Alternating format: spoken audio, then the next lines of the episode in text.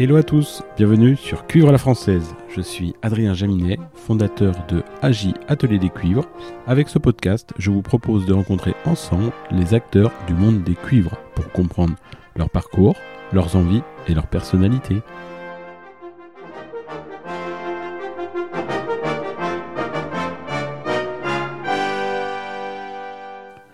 Dans cet épisode, je reçois le trompettiste Alexandre Batty. Après être passé par les orchestres de l'ONPL, de la Suisse romande, du Concertgebouw d'Amsterdam et l'Orchestre philharmonique de Radio France, Alexandre vient de remporter l'audition à l'Orchestre philharmonique de Munich. Également professeur au CNSM de Paris, il nous raconte sa vie entre Paris, Munich et Séoul. Bienvenue sur le podcast Cuivre à la française. J'ai l'honneur aujourd'hui de recevoir Alexandre Batty. Bonjour Alexandre. Bonjour. Alors pour ceux qui ne te connaissent pas, qui es-tu Donc, je suis à l'Orchestre Philharmonique de Radio France depuis quelques années, depuis 14 ans à peu près. D'accord. Et je suis également professeur au Conservatoire national supérieur de musique et de danse de Paris. D'accord. Euh, alors on va en un peu de temps aujourd'hui. Est-ce que tu pourrais revenir sur ton parcours musical depuis ta plus tendre enfance? J'ai commencé à trompette à l'âge de 7 ans, 7, euh, 7 ans, 8 ans, quoi. Avec une année de solfège d'abord, dans une harmonie, l'harmonie du village, dans laquelle. Alors tu es originaire de quelle région Alors, de- je suis originaire de Vendée. Et donc, euh, voilà, une harmonie dans laquelle ma famille était euh, un- plus ou moins impliquée, enfin plutôt plus que moi. Mon oncle dirigeait, enfin voilà, c'était vraiment un climat euh, Familiale. familial et assez euh, restreint, on va dire. Et donc, voilà, famille de musiciens avec un frère qui faisait du trombone, donc un peu axé sur les cuivres quand même. Et donc, euh, avec un parrain qui faisait de la trompette, voilà. Donc, euh, j'ai commencé. Ensuite, euh, je suis allé dans une, comme beaucoup d'élèves de stage là, dans une école de musique à Fontenay-le-Comte, toujours en Vendée. Ensuite, je suis allé au Conservatoire de Nantes, dans la classe de Jean-Jacques Mess. Et, et après, voilà, tout, tout a suivi un petit peu. Je suis allé dans la classe d'Éric Aubier pendant deux ans. D'accord. Donc tu es resté combien de temps hein, déjà à Nantes C'était ça, représente combien d'années euh Alors à Nantes, j'ai fait euh, donc euh, la fin du collège. J'ai dû rentrer, je crois, à Nantes. J'étais en troisième, plus le lycée, donc 4, ans. J'ai dû faire 4 ou 5 ans, 4 ans, il me semble. Et ensuite, après le bac, je suis directement allé sur Paris, enfin à Rueil-Malmaison, dans la classe d'Éric Aubier, où là, bon, il y avait une émulation différente avec des, trompettistes comme Pacho Flores. Enfin voilà, il y avait, il y avait vraiment une émulation euh, que je connaissais pas du tout et qui me plaisait.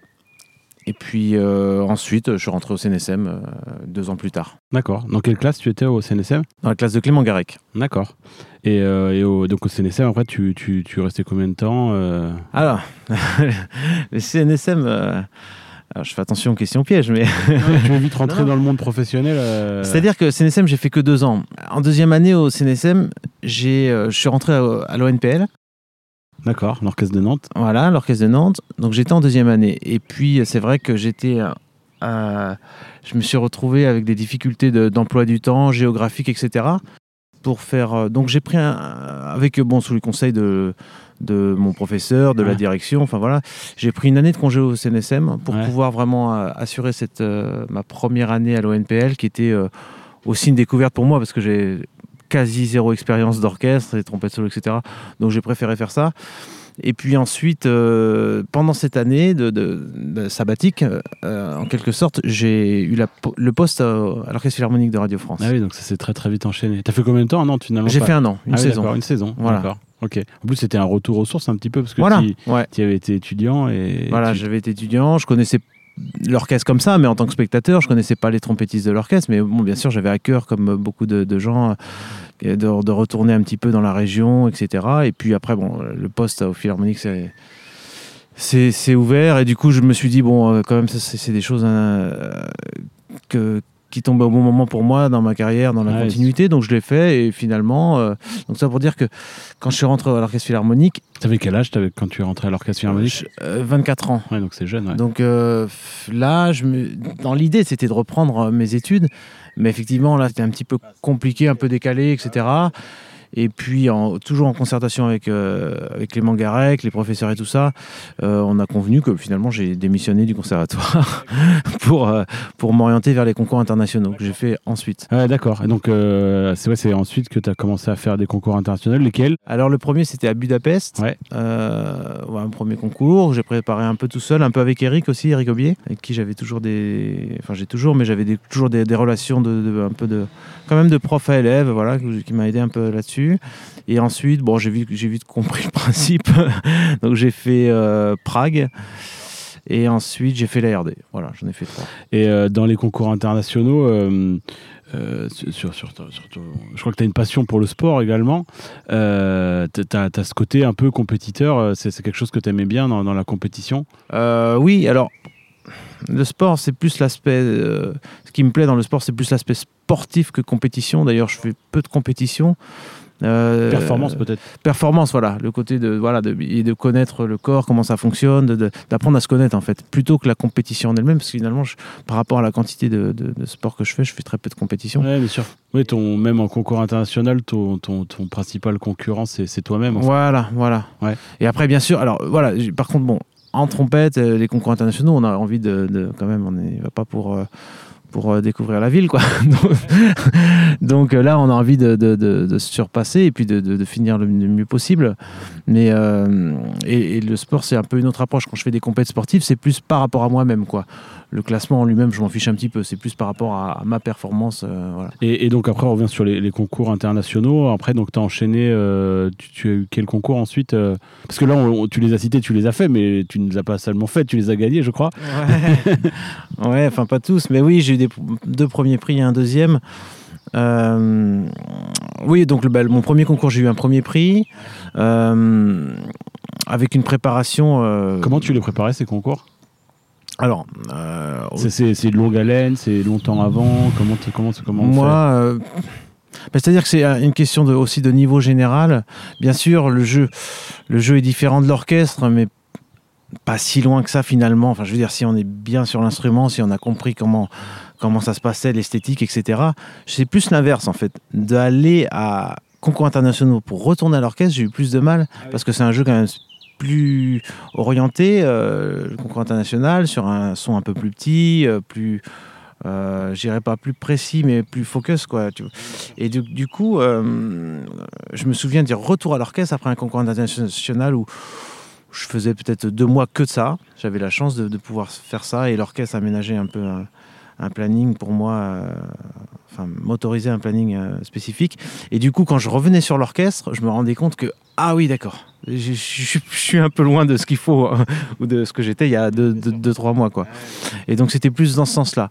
Et après, à partir du moment où j'ai arrêté l'orchestre pendant deux mois, bah, mon jeu il s'orientait tout simplement. euh, je faisais que des concertos, euh, que des choses un peu plus techniques et si on a une technique à peu près saine, tout, tout s'oriente euh, naturellement, je veux dire. Mmh, bien sûr. Parce que c'est quoi une, une journée euh, standard euh, J'ai envie de dire, alors il n'y a jamais de journée standard, mais c'est quoi une journée standard d'Alexandre Batty Peut-être euh, pendant ses préparations de concours, qu'est-ce que tu travaillais plus quoi? Des choses en particulier Les concertos, beaucoup de techniques, pas de techniques euh?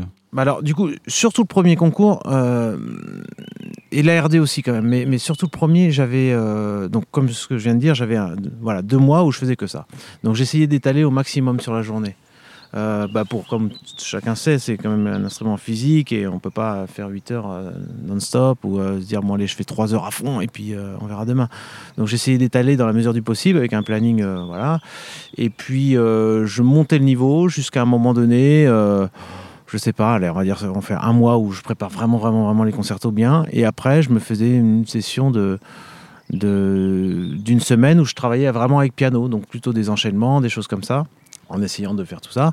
Et après, encore une fois, euh, c'est- il y avait le côté d'étaler, mais je faisais pas, par exemple, tous les tours sur une journée. C'était totalement, pour moi, c'était pas impossible, mais c'est pas très efficace comme travail. Quoi. Je préférais faire deux, trois jours, et au bout des deux, trois jours, ah oui, là j'ai bien avancé, ça c'est réglé, là je plafonne un peu, hop, je passe à autre chose. Et puis après, je revenais sur, euh, sur, sur le premier tour, etc. Ah ouais, d'accord. Mm, mm. Et, euh, et donc, ouais, le dernier que tu as fait, c'est le- c'est la RD ou tu as fait qu'un peu le Ouais. climax des concours de. Ouais, c'était ça. Alors avec un, pff, ça fait loin, ça fait longtemps maintenant. Il y a, il y a, il y a eu d'autres concours que Célestin aussi, où Célestin était aussi lauréat. Et, et euh, ouais, là c'était un concours un, un peu spécifique parce que c'était euh, avec une finale un peu euh, que j'ai toujours un peu en travers de la gorge dans la mesure où c'était un répertoire un peu vraiment. c'était Zimmerman pour ceux qui connaissent et c'est assez spécifique finalement. Ouais, donc c'est dur à. C'est un peu dur à défendre. Ouais, que ça en finale, c'était. C'est ouais, un peu dur à défendre et c'est vraiment un jeu. euh, euh, que j'ai abordé avec l'expérience que j'avais. J'étais quand même assez jeune et, et, euh, et donc euh, bon, c'était plus difficile à gérer, no- notamment l'aspect physique, quoi, Ouais, c'est très dur. ouais. que, C'est très dur, ouais. qui est une partie de, de notre instrument, mais pas tout, quoi. ouais, ouais, complètement. Non, puis c'est vrai que c'est, enfin, ce concerto-là, il est réputé beaucoup pour ça, quoi. C'est plus, on parlait de performance.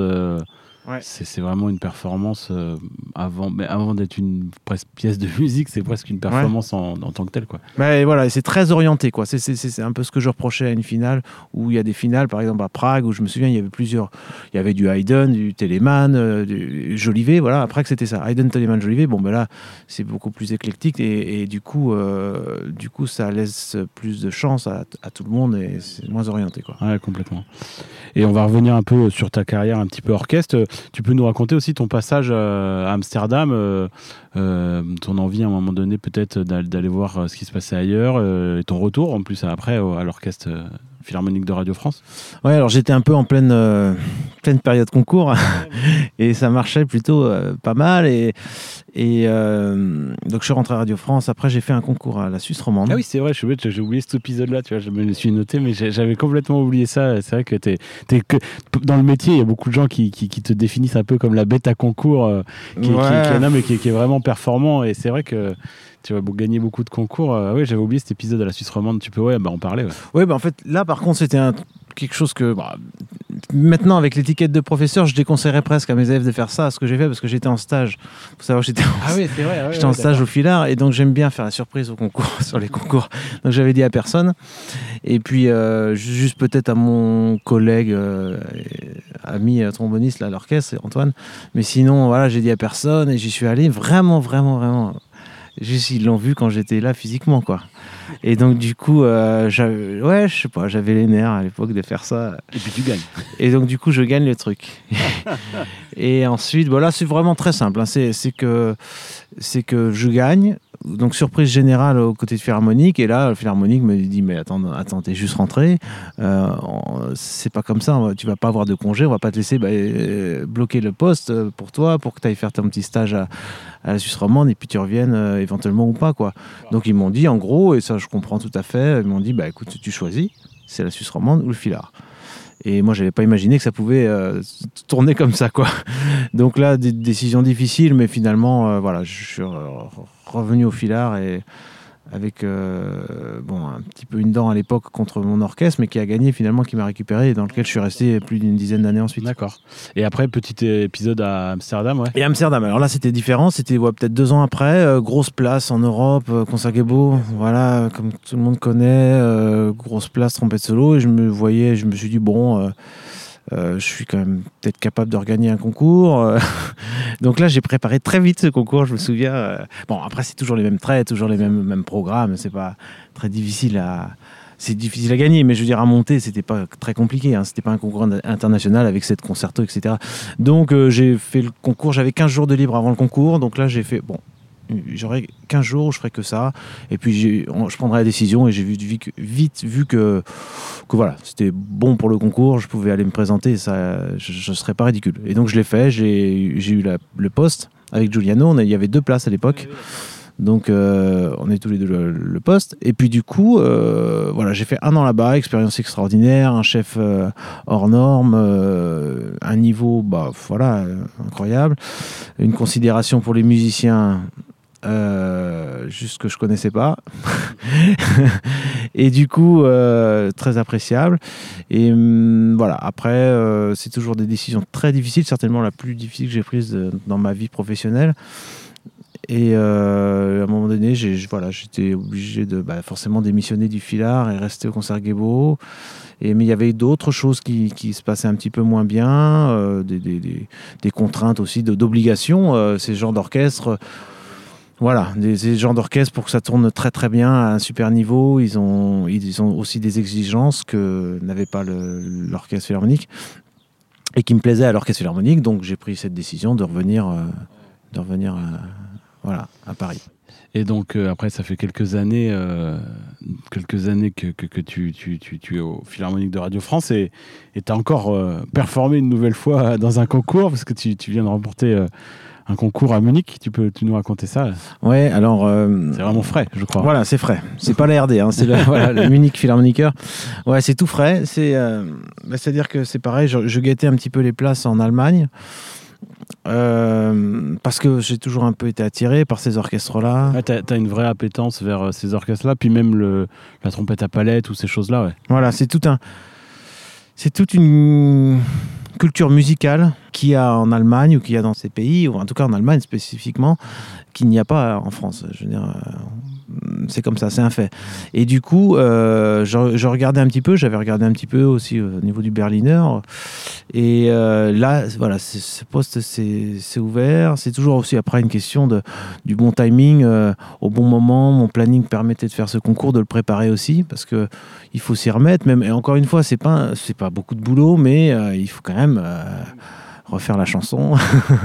Et, sur l'aspect matériel, parce que du coup, euh, trompette à. Enfin, Allemagne qui dit euh, résonne avec trompette à palette, ça a été une préparation différente, euh, t'as trouvé, ou pas du tout? Enfin, finalement, la, la forme de, de, de fond, elle est la même, quoi. Alors euh, oui, c'est-à-dire que c'est une approche quoi. C'est vraiment pour moi. hein. Bien sûr, en Allemagne, ils font tout euh, à la trompette à palette, tout, même le répertoire français, que ce soit le concerto en sol, que ce soit une symphonie de malheur, tout est sur une trompette à palette. Après, on peut euh, effectivement orienter en fonction du répertoire. Mais moi, je, joue tout le même matériel sur n'importe quel répertoire euh, en Allemagne, hein, donc tout à la palette et avec les mêmes embouchures, etc. Et c'est plus après une question de conception, ce qu'on veut faire avec le son, et ça c'est mon ma sauce à moi, quoi. Je veux dire, à- par rapport à ma technique, à l'idée du son, du phrasé, etc. Et c'est vrai que j'essaye de m'en approcher depuis des années, de, de trouver ça. Bien sûr. Mm, mm. Et euh, il y a un aspect aussi qu'on n'a pas parlé euh, dans ton parcours. Euh, je crois que c'est en lien avec euh, à l'époque où, où votre euh, directeur musical était euh, Monsieur Chung. Euh, tu, tu, tu, es assez lié à, la Corée. Tu peux nous raconter comment tu as, pu euh, aller là-bas, travailler, euh, puis, créer une, académie, je crois. Alors, c'était en 2009. Euh, Maestro Chung est venu me voir. c'est marrant parce que je préparais un concours à l'époque, un concours secret un peu. Et, et donc, du coup, c'était le concours de la Suisse romande. Je préparais, j'étais dans une petite loge, machin. Et il vient me voir. C'est quand même impressionnant, quoi. J'étais assez jeune. Et, et il vient, il y avait une chaise à côté de moi, il s'assoit à côté de moi et j'avais une partition sur le pupitre où c'était écrit en gros Orchestre de la Suisse romande, ça c'est assez rigolo. Mais bon, je pense que il n'était pas là pour ça. Et voilà, il m'explique, il me dit voilà, j'ai un, orchestre en Corée euh, de jeunes, euh, euh, on essaie de monter quelque chose. euh, euh, bon, ça, j'étais un peu au courant de, ce qui se passait là-bas, mais euh, il me dit voilà, on aurait besoin de- d'aide un petit peu. Est-ce que ça vous intéresserait de venir? Bien sûr, ça m'intéresserait. Et donc, euh, j'y suis allé j'ai compris un peu la tâche. C'est-à-dire que en Corée, ils ont un niveau excellent au niveau des cordes. Vous regardez les derniers concours, la Reine Elisabeth ou des, choses comme ça, les concours internationaux en cordes, c'est incroyable. C'est un vivier incroyable. Mais en cuivre, bah, c'est un peu leur bête noire, quoi, clairement. Et donc, euh, j'ai fait 2-3 ans à l'orchestre où on faisait du répertoire, du gros répertoire. On fait, fait l'intégrale des Malheurs, des Bruckner, etc. Vraiment du gros répertoire.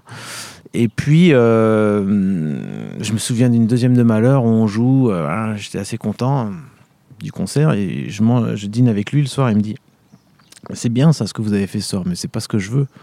Je comprenais pas très bien parce que j'étais plutôt content de moi. Me dit Non, mais moi, ce que je veux, que vous jouez bien, c'est c'est un fait, mais moi, ce que je veux, c'est que vous, montiez euh, des jeunes et que dans quelques années, euh, en gros, euh, voilà, qu'il y ait des jeunes qui puissent prendre le relais. Et ça, c'est un vrai challenge. Et moi, à l'époque, euh, j'étais pas encore dans une idée d'enseignement, etc., etc.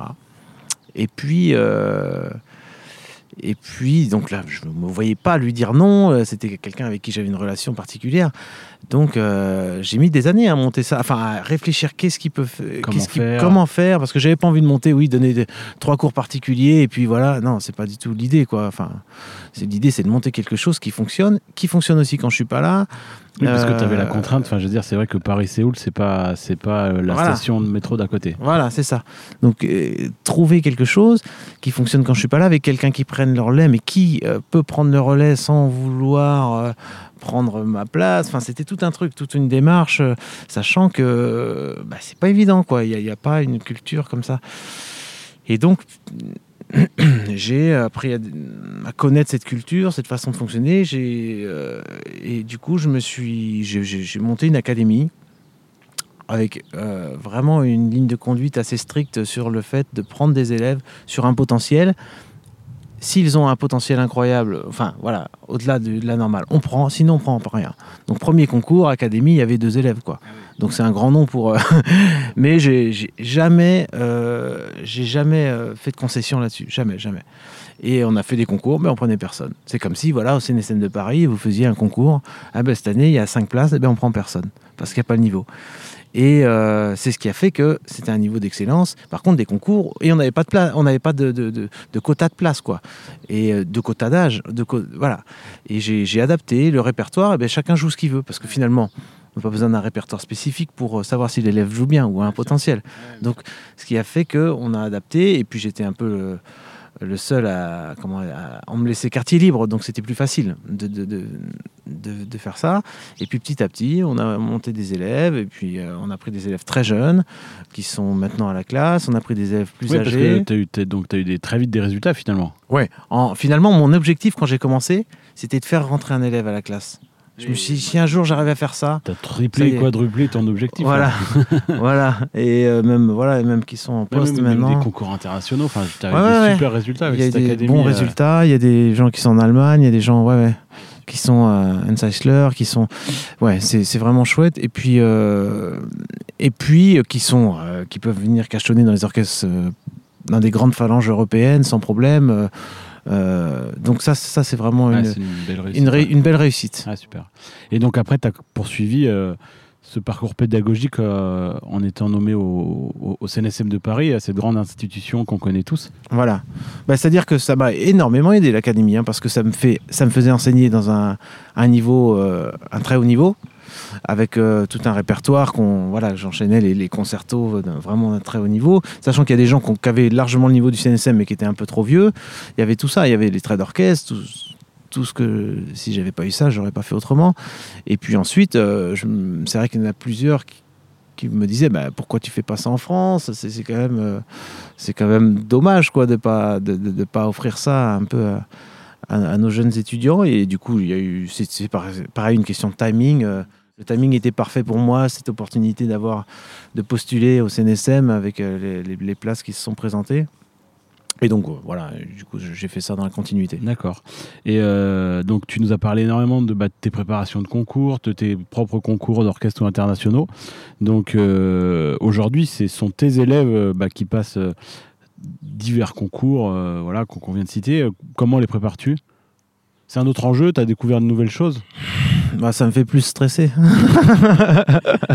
ça c'est sûr N'a pas le stress direct, pas, pas les tremblements, tout ça, c'est pas ça, mais ça me, ça me, ça me préoccupe plus. Ouais, J'ai moins de contrôle. Ouais. C'est comme, euh, je crois qu'une fois, j'ai failli sortir de la salle, j'ai écouté une cinquième de malheur. C'est pas possible. Ah ouais, j'étais à deux doigts de sortir parce que c'est pas, parce que je contrôle pas en fait. Je, je- et je ressens, si je connais très bien le trompettiste, ça va. Ouais. Mais si je connais pas, je, je sais pas ce qui, voilà, je suis trop loin, des, avec des dizaines de mètres et tout ça. je- je- et donc euh, là, les élèves, c'est ça, ça me fait euh, beaucoup d'interrogations comment je peux faire pour euh, qui en fait ce que je veux moi c'est bon qu'ils gagnent ou qu'ils passent des tours. C'est une chose mais c'est de tirer le, le- le- le meilleur d'eux-mêmes quoi.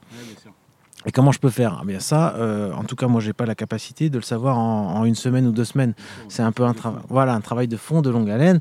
Euh, j'apprends à connaître l'élève je vois comment il... donc il est obligé de peut-être faire un ou deux concours pour voir comment il réagit et lui apprend à se connaître et, et euh, dans le but euh, ultime, c'est de lui laisser de plus en plus d'autonomie pour qu'après, il n'ait plus besoin que je lui donne la main. Et que... Donc, je lui fais part de mon expérience, qui est que la mienne, et il en fait ce qu'il en veut. euh, chacun est un peu différent. Et, et après, j'essaye de faire un match entre mon expérience perso, entre mon expérience de professeur, et puis entre ce que je peux diagnostiquer chez l'élève. quoi. Ah, d'accord. Parce qu'en plus de ça, le CNSM, c'est vrai que c'est c'est une maison, comme on disait, c'est quand même une institution française mais internationale. C'est vrai que quand on voit la liste des professeurs qui t'ont précédé, c'est vraiment des noms qui sont forts, quoi. Enfin, je veux dire, qui, qui, qui, qui quand, enfin, quand on pense à des Arban, enfin tous ces gens-là, c'est vrai que la, liste fait, fait, fait, fait, froid dans le lot. De, de, de, J'imagine de voir son nom bah, dans la lignée de ces gens-là, quoi. Oui, bien sûr. Alors moi, je suis en plein dans le vif du sujet, c'est-à-dire je suis vraiment un peu le, le nez dedans et je suis à à fond avec les élèves quand j'y suis. Après, c'est vrai qu'on prend un petit peu de recul, on se dit oui, il y a une, énorme responsabilité euh, sur le court terme, sur le long terme. Et, euh, euh, et, puis il y a une espèce, je, trouve, hein, de l'extérieur, une espèce de, aussi de, de, comment dire, de, mission un peu sociétale du, trompettiste. C'est-à-dire que tous les profs de province, bah, vous, les trois professeurs des CNSM aujourd'hui, vous régissez un petit peu bah, les trompettistes de demain et les, directions. Quoi. Ouais, ouais, ouais. Et euh, oui, c'est ça. Et on va essayer de. On essaye, en tout cas, dans la mesure du possible, de, de, faire ça, de, d'avoir conscience de cette responsabilité et puis, euh, et puis euh, d'avancer avec les élèves, avec toujours, bien sûr, comme, comme dans sur l'instrument, en se remettant en question, on essaye de faire au mieux pour les élèves. Quoi. D'accord. Et le, le podcast s'appelle Cuivre à la française. Euh, qu'est-ce que ça signifie pour toi, euh, bah, cuivre à la française? À quoi tu penses quand, quand, quand, quand tu, tu, penses à voilà, ça? Ah, C'est marrant parce que je pensais exactement à ça ce matin. enfin, voilà, cuivre à la française. Ça. Bah, c'est pareil, on, parle de de responsabilité, de patrimoine en fait quelque part. Euh, ouais, c'est quelque chose dont on est fier. Hein, et ça, c'est pas euh, juste sur euh, voilà le podcast de maintenant, c'est sur moi qui fais pas mal et qui fait pas mal d'international. On a une, ça, ça m'intéresse ça de savoir la, la, la, vision un petit peu. je veux dire en plus, toi, tu as beaucoup euh, vadrouillé, si je puis dire, mais je veux dire, ça, que tu, tu, véhicules forcément euh, ton, ton, ton, côté français quand tu es. Donc, ouais, quelle est la vision finalement des, des, des, des cuivres français à l'international et particulièrement celui de la trompette, qui est quand même un, un pays fort, quoi. Bah, sans faire de, de cocorico, mais, mais c'est vrai qu'on ne se rend pas très bien compte, en fait, nous aussi, parce qu'on est à peine objectif en étant français, mais de l'impact que ça a, de la bonne image qu'on a, de, notamment de la trompette. Hein. c'est énormissime. Par exemple, quand la Munich, c'est très, très concret pour moi et très récent, donc c'est tout tout, tout, frais dans ma tête. Euh, pour eux, c'est évident, euh, le trompettiste français, euh, c'est pas surprenant qu'on prenne un français et que. Bah, c'est vrai qu'en en Allemagne, t'es, enfin, parmi les meilleurs orchestres, bah, t'es pas le premier français à, remporter un poste. et donc, c'est vrai que même dans ces orchestres mhm. top, top mondiaux internationaux, bah, il y a des Français. Voilà, ouais, ça c'est sûr. Je discutais avec même. Bah, là, j'ai la chance d'avoir le collègue Guido Segers, qui est trompette solo, qui a étudié avec euh, euh, le maître Pierre Thibault. Euh, et après, qui, enfin, lui est belge, mais après, il, a étudié en, France beaucoup. Et ensuite, après, il est rentré à Munich. Il a une admiration, mais pour l'école française, c'est française. Et puis une répertoire aussi, du répertoire, donc tout ça. Et donc avec la dynamique qu'offre qu'offre bah, Agi Atelier des Cuivres, c'est sûr que c'est quelque chose qui, qui c'est un nouveau, un nouvel élan pour justement euh, sauver ce patrimoine et puis euh, même continuer de développer finalement. Euh, et, ça fait partie de la responsabilité aussi de, qu'on a en France. Alors on parlait du professeur du CNSM, mais voilà, c'est, un tout et vraiment, vraiment, c'est une bonne chose. je te remercie de tes encouragements. Et, euh, et, sur le côté méthode, c'est justement les méthodes françaises, c'est des choses que tu, tu, tu, tu joues, enfin évidemment, mais les harbands, des choses comme ça, c'est des choses que tu, pratiques encore beaucoup, que tu aimes bien, ah, oui, que tu fais faire à tes élèves? Oui, oui, oui. Ça, c'est, ça, c'est, en fait, c'est incontournable. Voilà même partout, hein, pas que en France, partout, partout, partout. Je pense qu'en Corée, c'est avant que j'y aille, hein, c'était la méthode, euh, euh, c'est sûr et certain, c'est la méthode la plus euh, travaillée, etc. Nous, on en fait énormément. Moi, j'ai une politique qui est finalement, bon, il y a plein de méthodes, etc. Mais je pense que si on fait très bien du harban, à la si bémol, à la hutte, les études à la hutte et, et à la si bémol, toute la technique et machin, ça se passe quand même pas trop mal après. Pour nous, comme ailleurs, c'est vrai que c'est un peu, et en plus de ça, c'est le même format, c'est un peu la Bible de, du, du trompettiste. Quoi. super. Et maintenant, on va parler un petit peu euh, de matériel. Euh, quelle marque euh, joues-tu et pourquoi les as-tu choisis Ah, alors bah, je joue donc Bach, la marque Bach. Là, qui t'accompagne depuis quelques années. Qui m'accompagne avec aussi l'atelier des, des, cuivres.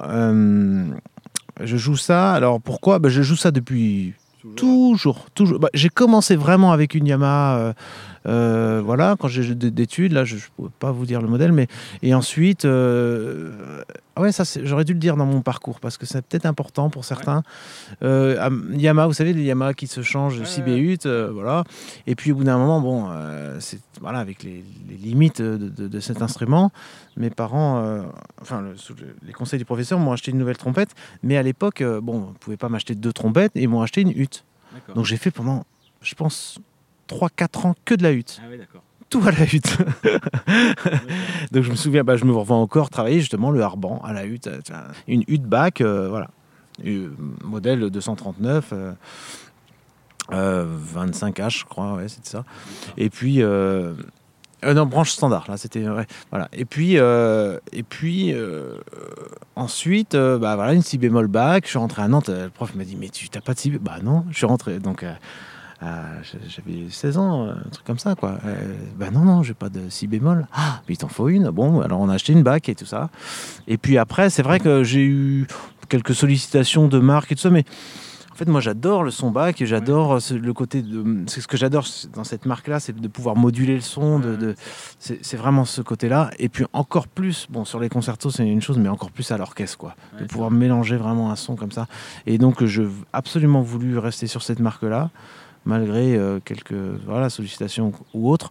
Et, euh, et donc, jusqu'au jour où on m'a proposé. Euh, d'avoir ce partenariat et du coup bah voilà c'était c'était super, c'est vrai que Bach, bah moi qui suis un petit peu, enfin qui est entre les deux, hein, qui fait un peu. Euh, c'est vrai que Bach, je trouve que le mot anglais pour, pour dire pavillon est, très bien trouvé parce que le mot c'est belle qui veut dire euh, une cloche. Et je trouve que ce qui définit le mieux les trompettes Bach, c'est peut-être quand tu parles de l'orchestre et on parle de cloche, c'est cette résonance peut-être qui, qui, qui, qui, a une couleur particulière et qui est propre vraiment à Bach. C'est pas les trompettes les plus faciles, mais qui ont un son inimitable peut-être. Oui, c'est ça. C'est et d'ailleurs, dans, toute la technique que j'enseigne, le mot résonance, c'est peut-être un des plus forts. Euh, voilà, comme une cloche. Bon, bah, on, fait un son sur une cloche, c'est tout part de la de l'émission en trompette, mais de l'attaque ou de, la frappe, ou je sais pas très bien les percussionnistes comment ils appellent ça, mais et euh, bon du geste, mais bien sûr de l'impact. Clairement, techniquement, tout part de là pour après résonner à partir du moment. Et chez Bach, c'est extraordinaire, quoi et après, euh, on dit c'est pas les trompettes les plus faciles, effectivement. Alors je fais pas de pub pour Bach du tout, mais, mais je trouve qu'ils ont beaucoup progressé sur, le, la régularité et donc, donc, donc euh, le côté plutôt facile, plutôt en face. Que, par rapport à avant. Même si, oui, effectivement, c'est pas les plus faciles à jouer. Et donc aujourd'hui, euh, tu joues Bach, mais quel modèle précisément Je crois que tu joues un, un pavillon 229 de 25H standard et en si bémol alors en si bémol, j'ai une 72 étoiles. Ouais, c'est ça, ça je m'en souviens aussi. Voilà. Et piccolo. Et piccolo, j'ai une piccolo artisan. Ah ouais, super. Qui m'a fait, euh, alors là, euh, qui m'a vraiment fait euh, aimer la piccolo. Alors que j'étais pas fan de piccolo. J'aime la technique de la piccolo en elle-même, c'est pas vraiment le problème. C'était plutôt le, son. voilà, ce son un petit peu que je, que je, qualifiais un petit peu de nasillard, un peu strident et tout ça. Je n'étais pas du tout fan. Et la, la, la bac à artisan m'a vraiment fait changer mon avis là-dessus et même à prendre du plaisir, quoi, à prendre la piccolo pour, euh, pour jouer des pièces. Euh, alors jamais, jamais je faisais ça. Je faisais quand je devais le faire. Et en embouchure, quelle embouchure tu joues? Est-ce que tu es comme certains de tes confrères, un fou d'embouchure, pas ah, du tout. Je suis un fou d'embouchure. Non, pas du tout. c'est pour ça que je te pose cette question parce que je connais la réponse, mais tu peux nous parler de ça? Qu'est-ce que tu joues euh, me pose pas trop de questions sur les, les, tailles et tout ça parce que je vais être vite euh, coincé. Mais bah, voilà, je joue une A demi C. Non, mais c'est pour ça c'est intéressant d'avoir aussi ce. moi, je, au sein de mon atelier, je vois plein de gens et, et je trouve qu'il y a les deux écoles. Enfin, les deux écoles, c'est pas des écoles, mais tu as des gens qui ont énormément cherché et qui, qui, qui cherchent beaucoup et voilà. Et tu as des gens, et comme toi, il y en a plein finalement qui, qui jouent une A demi C et, et, qui sont très à l'aise dessus et qui, qui, changent pas. Bon, alors, je vais vous faire une confidence. Et là, c'est grâce au podcast. Euh, que j'ai jamais faite. Enfin, si, je, l'ai dit à un collègue, mais euh, en fait, un mixé, j'en ai plusieurs. Ah, ça, ah, c'est surprenant, hein. ah mais toutes les mêmes. c'est juste pour. C'est-à-dire que, en fait, pour moi, c'est comme. Euh, je sais pas, l'oboïs qui a ses anges qui changent tout le temps. et eh ben moi, j'ai une admissée chez moi, j'en ai une à la radio, j'en ai une. Et en fait, je m'occupe pas de laquelle c'est pour jouer. Ouais, bien sûr. C'est-à-dire que je joue, euh, là, ce week-end, on vient ici, j'ai une Anime et à la radio, j'en ai une autre.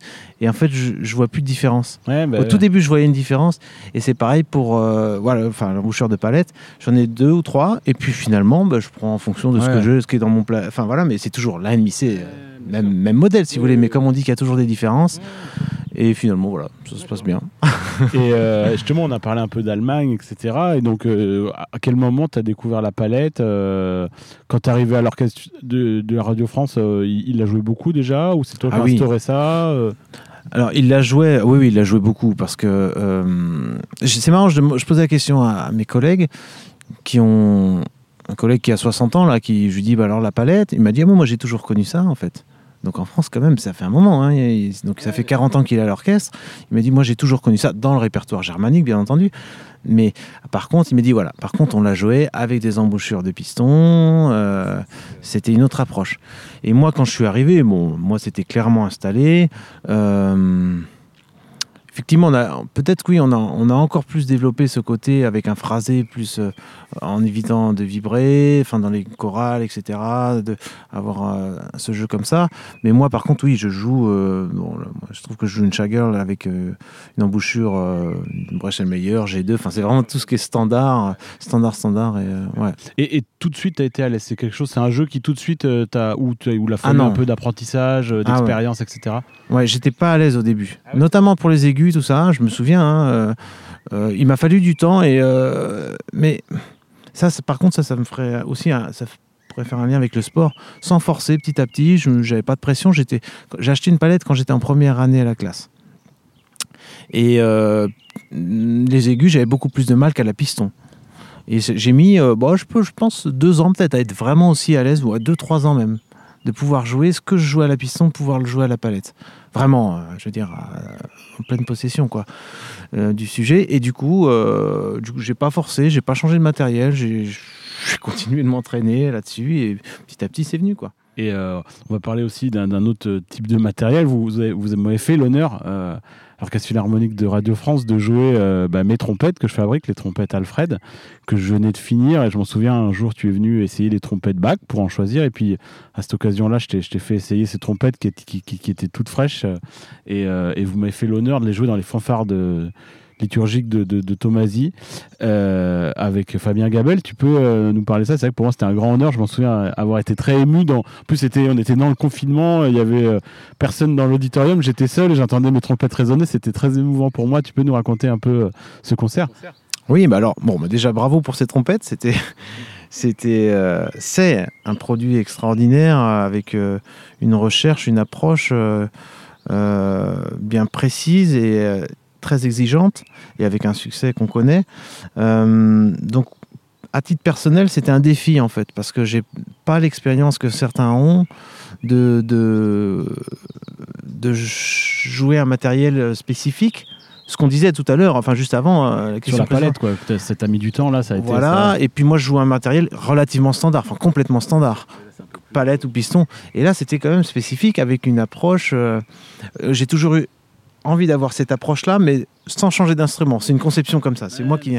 Mais ce qui est techniquement à des limites si on prend un matériel standard. Et là, tu nous offrais ça, tu nous proposais ça sur un plateau, voilà. Mais bon, ça change quand même. euh, il suffit pas d'appuyer sur le bouton et ça fonctionne. Il faut, faut travailler l'instrument, s'y faire et tout ça. Donc, euh, on a eu la chance aussi d'avoir ces trompettes quelques semaines euh, pour travailler dessus. Alors, je les ai travaillées. hein, C'était vraiment tout un. On les a tous travaillés. euh, tout, euh, C'était nouveau, quoi. Ah, bien sûr. Non, puis même, euh, très honnêtement, pour moi, ça a été, vous avez été un, un petit peu euh, les premiers. Enfin, je, je sais que les trompettes ont beaucoup évolué depuis ça, et c'est vrai que cette première expérience euh, même m'a beaucoup servi à moi pour euh, bah, développer d'autres choses, faire des choses différentes. Et c'est vrai que c'était vraiment intéressant, mais malgré ça, on a eu des super retours. Ouais. de, de, de, de plein de gens. de plein de gens. Et moi, la- la- le retour le plus émouvant que j'ai eu, c'est celui de Roger Delmotte, pour pas le citer, qui, est, qui est- qui est un immense trompettiste, euh, une légende, quoi, et qui, qui m'a dit qu'il avait, lors de cet enregistrement-là, entendu un son qu'il n'avait pas entendu depuis 60 ans. Donc c'est vrai que ça m'a beaucoup ému, quoi. Ah, c'est sympa. Bah, et aussi, ce qui nous a aidé, donc euh, au-delà du, du- du fait qu'on voilà, on a découvert ces trompettes et été agréablement surpris, c'est qu'on a la chance à l'orchestre philharmonique que le, le, pupitre à côté de nous, de trombone, etc., ont aussi nous ont accompagnés dans cette démarche. On choisit des instruments avec des perces plus petites. euh, donc ça, aide énormément parce que du coup ça, fait une cohésion et, euh, et on, est, on est dans le vrai par rapport à ce qu'on voulait sur le moment. euh, voilà. C'est, la dé- démarche va jusqu'au bout. Quoi. Alors pour finir cette petite euh, interview, on, on va finir par une petite boîte à questions. Alors tu réponds un, un peu, euh, voilà. Alors quelle est ton œuvre préférée? Ah. Alors c'est parti pour les questions pièges.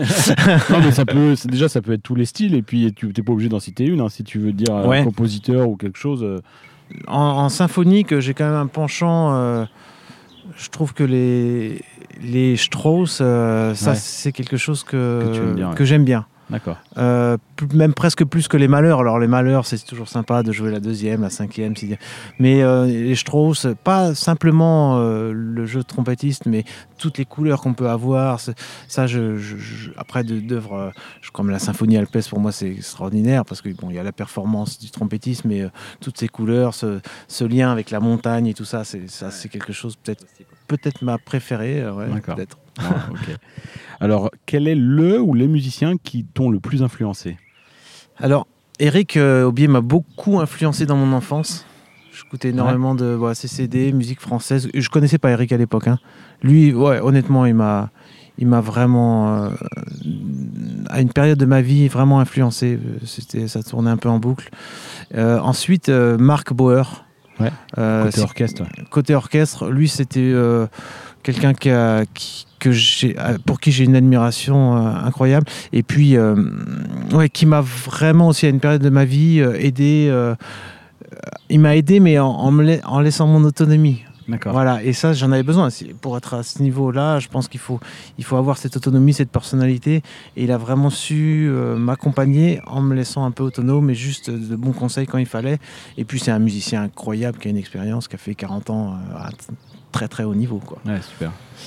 Super. Et ben alors, quel est ton meilleur souvenir de concert? Alors, ça peut être un concert où évidemment tu étais sur scène, mais peut, ça peut être également un concert où tu étais dans la salle.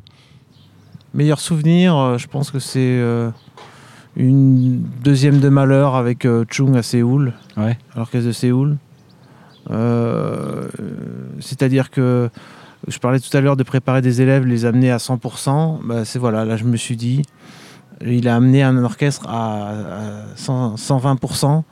Et euh, il n'y a que lui qui peut faire ça. Et avec euh, donc moi qui jouais à 120% aussi, et tout le monde en fait. Ouais, non, Et euh, du coup, ça c'est vraiment Super euh, souvenir. super souvenir. Ouais, Ouais. d'accord. Et tu peux nous raconter euh, une anecdote euh, dans ta carrière, euh, quelque chose de peut-être euh, assez cocasse que tu as vécu euh, dans ton parcours euh, dans les concours ou à l'orchestre ou ailleurs? Voilà, les anecdotes, il y en a. hein. je passe, euh, je, je passe les, les- les concerts où j'ai oublié ma trompette, tout ça, parce que ça c'est bon. Ça c'est classique. Euh, récemment, j'ai eu un. Une, euh, parce qu'avec l'Orchestre Philharmonique, on a de la chance de faire euh, des, des concerts ou des projets un peu atypiques. Et on a fait un, un projet avec Dylan est un ancien trompettiste, qui était d'ailleurs mon coloc- colocataire à Nantes quand il était trompettiste à l'époque, tout ça, et qui est, euh, qui, qui s'est mis à la direction ensuite, enfin voilà, qui est rentré à la classe au basson, enfin c'est tout un truc. Et puis il fait un spectacle euh, euh, pour enfants, enfin ça, et ça s'appelle Concerto pour pirates. Et donc euh, dans lequel il y a une histoire, une mise en scène, etc. Et puis je voulais absolument le faire parce qu'il était venu pendant deux ans, j'avais jamais pu faire ces séries et là je je le ferai tout ça. Et là je vois qu'il y a de la trompette à coulisses. Alors, je me dis ouais je vais le faire. Je dis au commandant ah, c'est bon je vais le faire. Et Dylan m'appelle il me dit la dernière fois, on a fait ça euh, dans un orchestre français. Euh, trompettiste a dit ça, mais une semaine avant, euh, il a dit non, je vais pas le faire. Et là, je dis ouais, mais t'inquiète pas, Dylan, ça va aller, je vais le bosser. Et je me suis vraiment fait peur. C'est-à-dire que huit jours avant, j'ai mélangé toutes les positions, les trucs. C'était, ah, on reconnaissait à peine la mélodie, quoi. Et donc, j'ai travaillé, mais vraiment, vraiment énormément. Ah. Et puis, c'est une embouchure plus grosse, donc on peut travailler des heures, des heures sans trop, trop se fatiguer, quoi. Et, euh, et donc là, voilà, ça c'est une anecdote assez cocasse. Et j'étais hyper stressé pour le faire parce Ah oui, que bien sûr, euh, t'avais pas le- aucun repère, rien, rien. C'est vraiment quelque chose de nouveau. Ouais, génial. Maintenant, peux-tu euh, nous citer euh, ton enregistrement préféré? Mmh, ouais, bien sûr. Euh, de trompette ou de symphonie veux. ou, ce que euh, tu veux, euh, ça peut être euh, de- du symphonique, de, de, de, ce que tu veux, de la salsa. Ouais, je dirais euh, la sixième de malheur avec euh, Abado et, et, euh, du Lucerne Festival. D'accord. Ça, ouais. c'est quand même. Ouais. Ouais, super. Maintenant, quel est le meilleur compliment que l'on t'ait fait?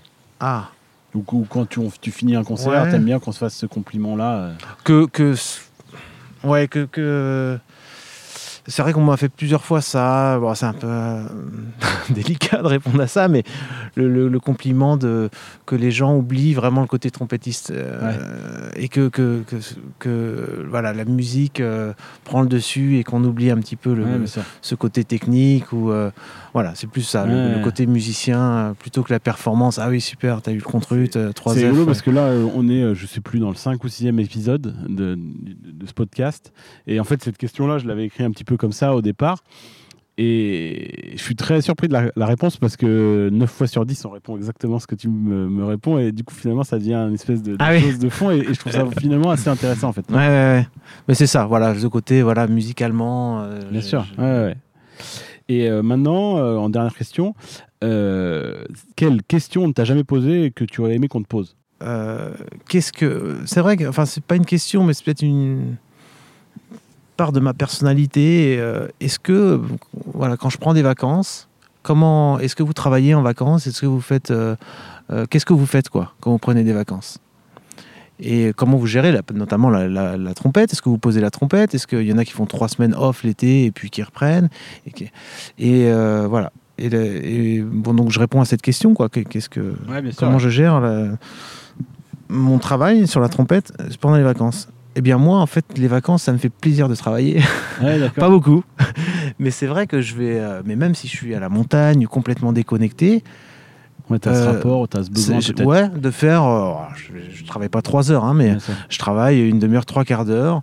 Euh, parfois, euh, ouais, voilà, euh, devant, voilà, devant la rivière ou quoi, et je travaille. Et je me fais, je- vraiment, je suis content de sortir la trompette. C'est pas du tout une corvée. Et si un jour je j'ai pas envie, je le ferai pas. Mais, non, mais tu fais par mais plaisir, voilà, ouais. je le fais par plaisir. Ouais, super. Voilà comment je gère mes, mes vacances. Et du coup, je reviens avec cette fraîcheur, disponibilité, etc. Génial. Et pour finir ce podcast, qui aimerais-tu écouter sur celui-ci? Marc Bauer. Marc Bauer. Ouais, c'est vrai. C'est vrai.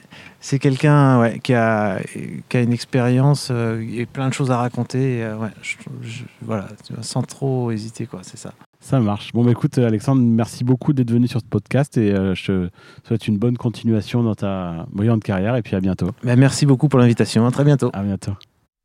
Merci d'avoir écouté cet épisode. Si ça vous a plu, n'hésitez pas à le partager. Vous pouvez nous suivre sur nos réseaux sociaux, sur Facebook et Instagram, sur la page Agi Atelier des Cuivres. À bientôt.